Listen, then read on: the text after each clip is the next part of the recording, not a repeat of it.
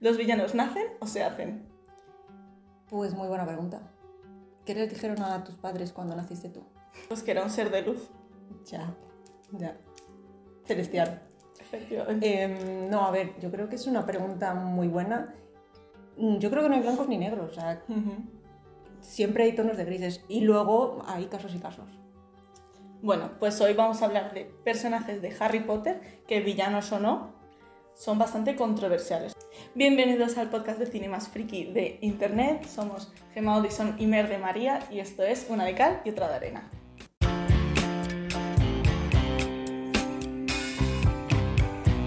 Me parece un tema muy potente para, para empezar el podcast, porque además creo que es un debate que hemos tenido tú y yo muchas veces. Sí. Hay personajes que son, son, son muy complejos, son demasiado complejos. Por ejemplo, el primero en la frente, Albus Dumbledore. Yo amo a Albus y yo sé que tú le tienes ahí como un cierto resquemor. Sí, sí. A ver, a Albus le tenemos ese cariño porque es el abuelo de todos, ¿no? Pero es verdad que si tú Bueno, ves- abuelo o padre, dependiendo de qué película te centres. Efectivamente. O, O- David. O papacito, claro. En realidad, si miramos sus acciones objetivamente, sin dejar que nos nuble el cariño que le tenemos a ese Albus de las pelis y tal, em, hay algunas cosas que me parecen un poco controversiales, vamos a decir. Porque Vale. villano no es, porque va buscando el bien común, pero quizás hay veces que se centra demasiado, en mi opinión, en el bien común y no mira tanto el bien individual de cada persona. Pero es que es muy difícil hacer el bien para todos. O sea, Ujú. él ha tomado decisiones a lo largo de toda su vida Ujú. por los demás, ni siquiera por él, porque si él hubiese tomado decisiones por él, probablemente hubiese seguido con, con Gellert Sí. y no hubiese pasado nada con su hermana, etcétera, etcétera. Entonces, creo que no es un personaje para nada egoísta y que, Ujú. a- y que tiene la capacidad, como mm, por ejemplo en las películas de, mm, de Animales Fantásticos se ve cómo le eligen eh, como el, el mago más bondadoso, ¿no? Sí. Para, para poder liderar a la comunidad de magia. Creo que eso es súper relevante. Él no es malo, lo que pasa es que tiene esa capacidad, precisamente por, por ese carácter que tiene, de mirar por los demás y eso también a veces implica tomar decisiones difíciles. ¿Qué pasa? Que claro, yo creo que esto ya es traumita. O sea, yo aquí veo un trauma, claro. Tú es Yo- que ves traumas por todas partes, amigo. A ver, eh, y es que luego encima siempre acaba metiendo algún pobre de por medio. Porque en Animales Fantásticos coge al pobre Newt para que luche. eh, Newt que estaba con sus animalicos. Pero es que no había otra persona. Bueno, no había otra persona. eh, podía haber cogido cualquier otro alumno. No, porque Newt tenía una relación especial y además, eh, bueno, y luego coge a Harry, pero es que a Harry es que le venía dado. O sea, es que a Harry no le quedaba Ya, claro, esa es otra cosa. Harry eh, dice que le pone con su familia a Muggle, sabiendo que Petunia odia a los magos por todo lo que pasó con su Con su hermana. Le mete ahí para que sea humilde o para que sea manejable. No, o sea, yo creo que es más. Yo creo que es para curtirle. O sea, en plan, te van a venir hostias por todas partes, amigo. O sea, cúrtete. Hostia, pero ya que sabía que le iban a venir, por lo menos que tuviera una infancia aparte- un poco feliz. No, pero aparte le estás alejando del mundo mágico, que es lo que Pues- yo creo que es lo que necesitaba, estar lejos. Y si hubiese crecido siendo el, el niño que sobrevivió, puede- no sabes cómo lo hubiese afectado. A lo mejor se viene arriba y es un chulo, ¿sabes? Sí. Y luego no, no se cría de esa forma. Al final Harry es muy Albus en muchas ocasiones, él piensa en el bien común. No recuerdo, bueno, recuerdo muy pocos momentos en los que él ha pensado en sí mismo. Ujú, Él, vamos, fue capaz de sacrificarse por el resto. ujú. Entonces, creo que a lo mejor buscó un poco crear esas, pues esas eh, circunstancias para que se diese eh, pues esa personalidad de Harry que luego pudiese desarrollar ese héroe. Manipulación, vamos. De verdad. Con otras palabras, pero es manipulación No. pura y dura, sí. Tú al final a un niño eh, que tiene todo el derecho del mundo de estar en el mundo mágico, por la posibilidad de que pueda ser un poco más eh, creído, vamos a decir, y que tome Pero- una decisión más egoísta, no le estás dando esa oportunidad de crecer en el mundo mágico. Vale, pero es que tú tampoco sabes hasta qué punto había terminado la guerra. Vale, sí, ha desaparecido, no se sabe, o sea, todo el mundo, bueno, Albus siempre dijo que Voldemort estaba por ahí. Sí, Entonces pero- le estás quitando del foco. Bueno, pero también, o sea, tú, tú tienes a un niño que quieres que se enfrente a Voldemort, en este caso. ¿No sería mejor que, le, eh, que creciera aprendiendo hechizos para que luego no le pillara eh, un poco ese, por sorpresa, todo? O sea, prepararle a, oye, eh, pasa esto, eh, va a venir este hombre, te va a intentar desvivir, eh, tienes que estar preparado para esto. No sé, yo creo que a él le puede un poco. Yo creo que la había cagado, o sentía que la había cagado con el tema de Lily y tal, que quiso apartar a Harry de todo. Es como. La, o sea, Claro. la he liado aquí.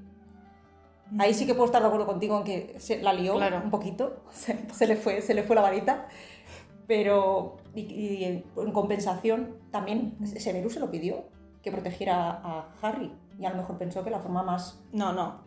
Severus le pidió que protegiera a Lily. Y a Harry. Y Albus, y Albus le dijo, ¿solo a Lily? ¿Y su hijo qué? Y ya dijo Severus, Hombre, claro. bueno, vale, a su hijo también, protégeles a todos. A todos. Y luego Albus hizo que Severus prometiera que iba a proteger a Harry.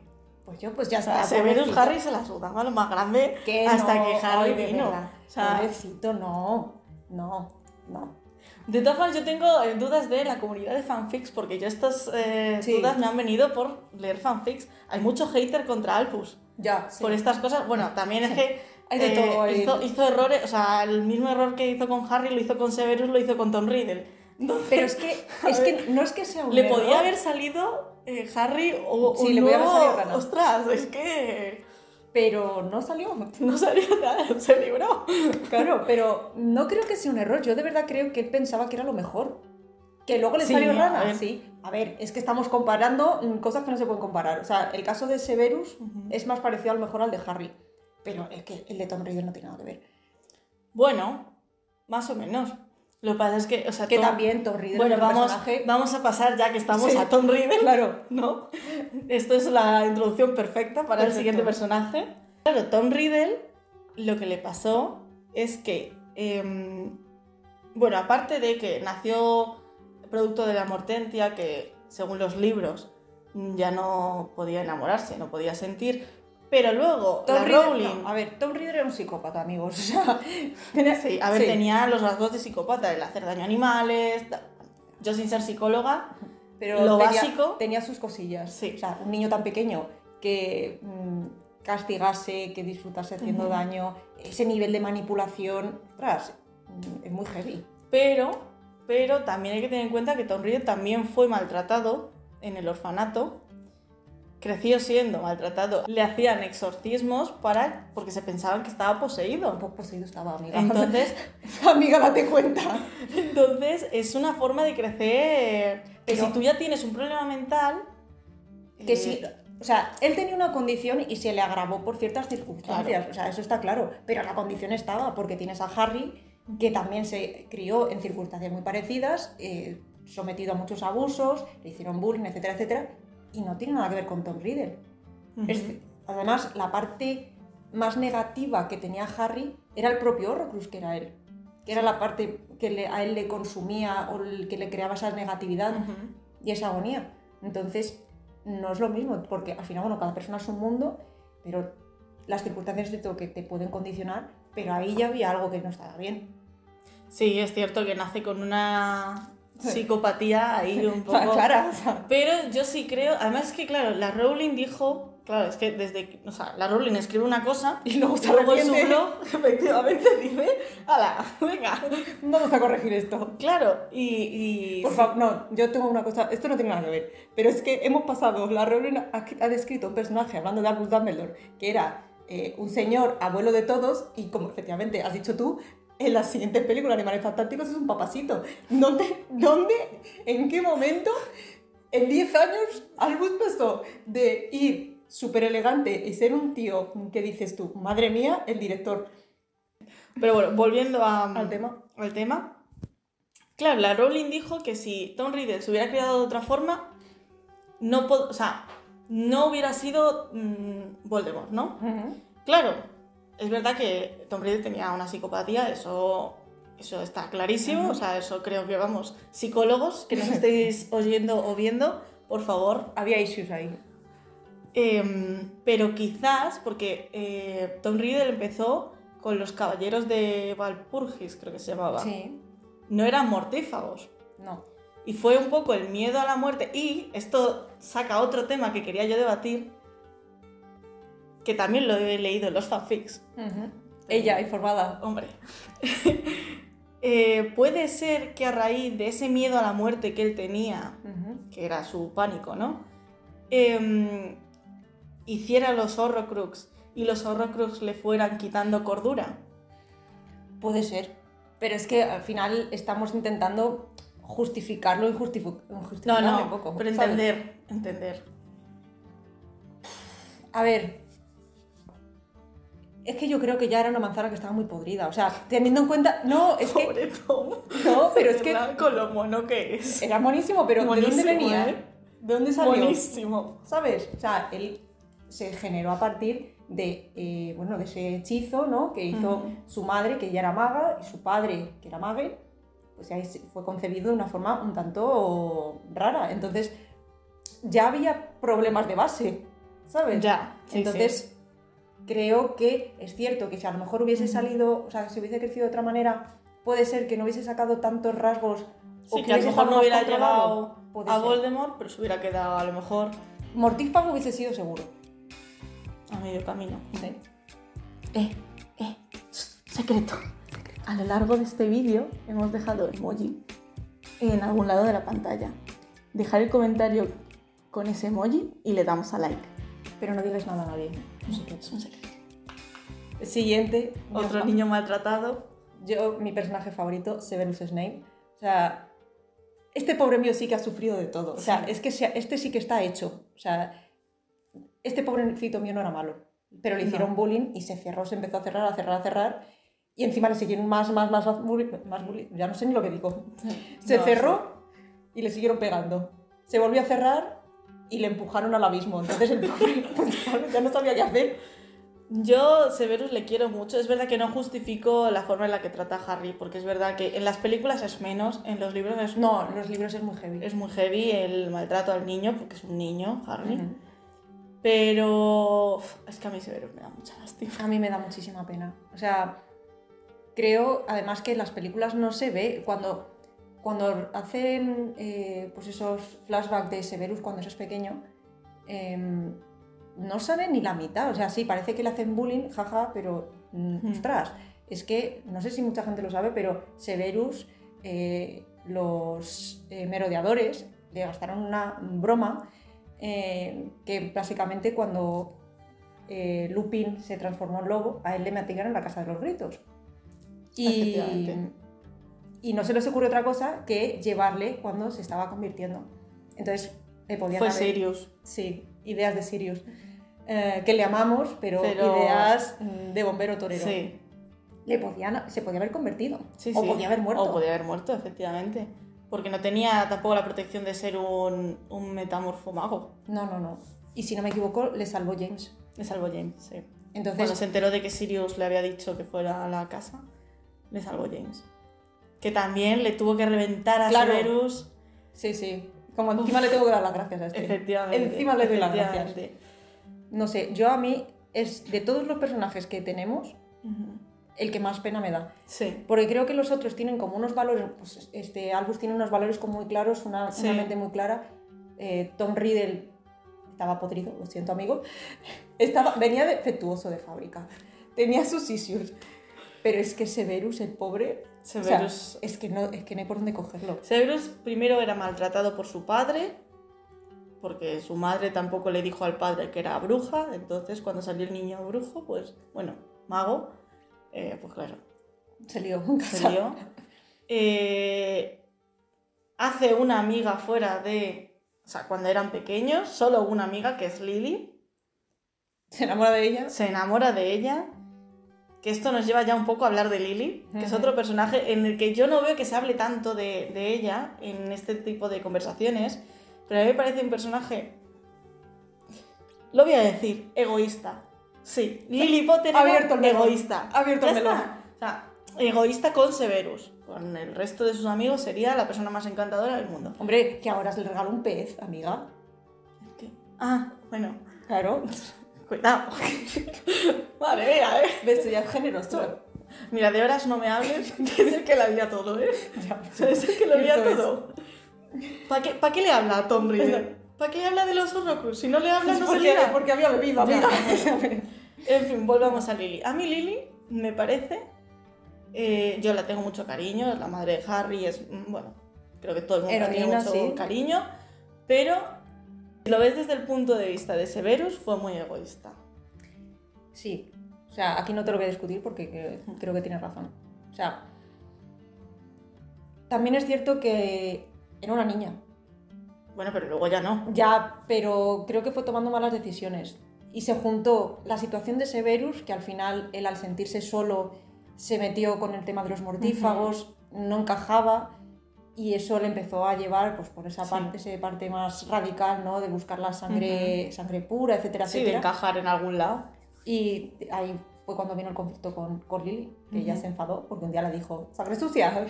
Y el otro, el otro dijo, pues ya no te junto. Efectivamente. Pero claro, yo entiendo que te enfades, bueno, tu amigo te insulta y encima es un insulto grave, ¿no? Sí.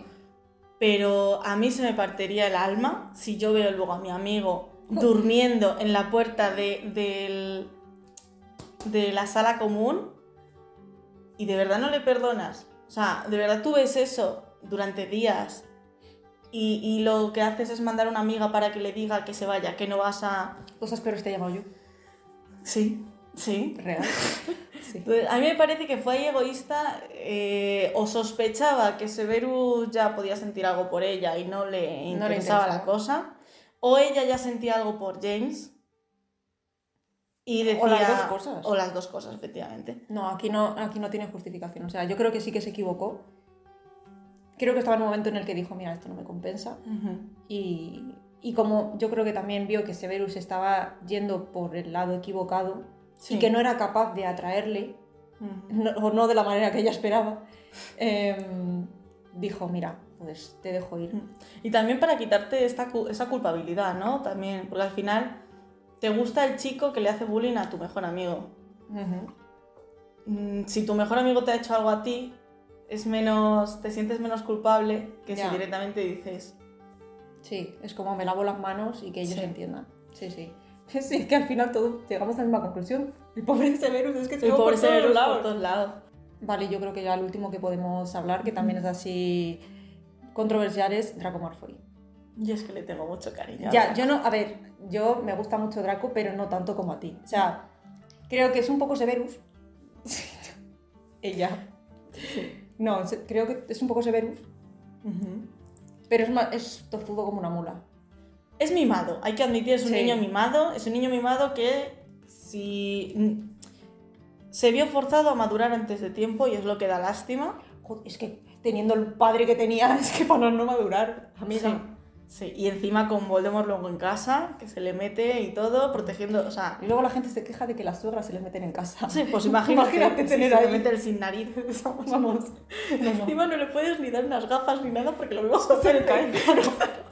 Es verdad que no hay que justificar. Eh, Draco es un niño mimado y es un niño mimado y le hace bullying a Harry porque Harry le retira, o sea, no le da la mano. Y tiene, o sea, y tiene mucho miedo, ¿eh? También. Es un personaje. eh, su padre es un personaje muy cobarde, se ve durante toda la Sí. película. Y creo que parte de ese miedo se lo traslada a Draco. Pero también creo que es un personaje muy maltratado, sobre todo en las películas, Hmm. porque no se le hace justicia. O sea, que el momento para mí álgido de Draco en, las en la- los libros es cuando da la cara en la batalla final, Sí. se pone de parte de sus compañeros y lucha con, con los chicos en, Ho- en Sí. Hogwarts. Eso no sale. O sea, No. a mí me parece un gran fallo porque no dignifica a Draco. No, justo. Es más, en las películas a todo lo contrario. Es verdad que en los libros tampoco te especifican eh, que recuerde a Draco luchando con nadie, pero se queda ahí, se queda Sí. con su... O sea, me refiero, no es como que te hacen el primer plano de, de Molly Weasley luchando con, Con Bellatrix. Bellatrix, justo. Esto no, no tampoco lo describen en los libros, pero eh, no dice que no, que no esté luchando, es más, da indicativos de- de que intenta salvarles la vida a Harry, Ron y Hermione en la sala de los menesteres. Por su propio miedo o por tal, nunca lo sabremos. Eso ya al final queda con Draco y su conciencia. Pero en las películas le hacen un muy mal favor, que es poner esa escena en la que em, Narcisa le llama y, y Draco va y se van. Y eso Bueno, no pasa. En los no libros pasa. no pasa. Draco se queda. Efectivamente. Y me parece una escena muy fea de meter en la película, o sea, completamente innecesaria. Es más, me gusta mucho más la escena esta que hay, que se grabó pero no, no, no salió en la película, que es una en la que Draco le tira la La varita, a Harry, sí. a Harry y les ayuda. O sea, creo que para mí hubiera sido una forma de redimir al personaje increíble. Que se redime. O sea, Justo. Pero por eso digo, o sea, no justifico todo el trato que tiene Draco. No es como el caso de Severus, que yo tengo devoción por Severus, pero creo que es un personaje que está súper maltratado. Sí. O sea, en los libros, el trato que tiene como personaje, y luego en las películas no se le hace justicia. O sea, me parece muy injusto que un personaje que tiene esa evolución Justo, no se vea. no, no se vea. No se vea. O sea, y, mm, que era súper innecesario. Al final la escena la tenía grabada. Sí. Mm, No sé cómo. La Rowling en este caso, coño. Porque la Rowling un día pensaba una cosa y al día siguiente otra. O sea, y tú vas a la Rowling, le preguntas algo ahora y pues lo que se le ocurra en el momento. Yo creo que va así. Esta mujer. Depende de cómo se levante. Hoy mm, voy a hacer a, a Albus. mm, iba a decir chino, pero. Vamos a dejarlo ahí.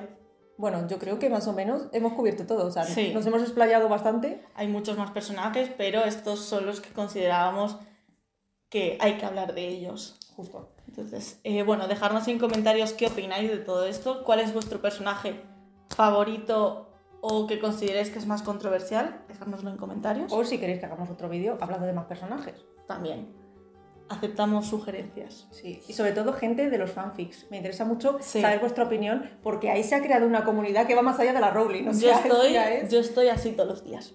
Sí, sí, o sea, y me lo bueno, pasa, bueno. y me lo pasa. Yo, amiga, no me dabas todo. El otro día vi un meme que decía que Harry Potter ya no era de J.K. Rowling, que era de los fans.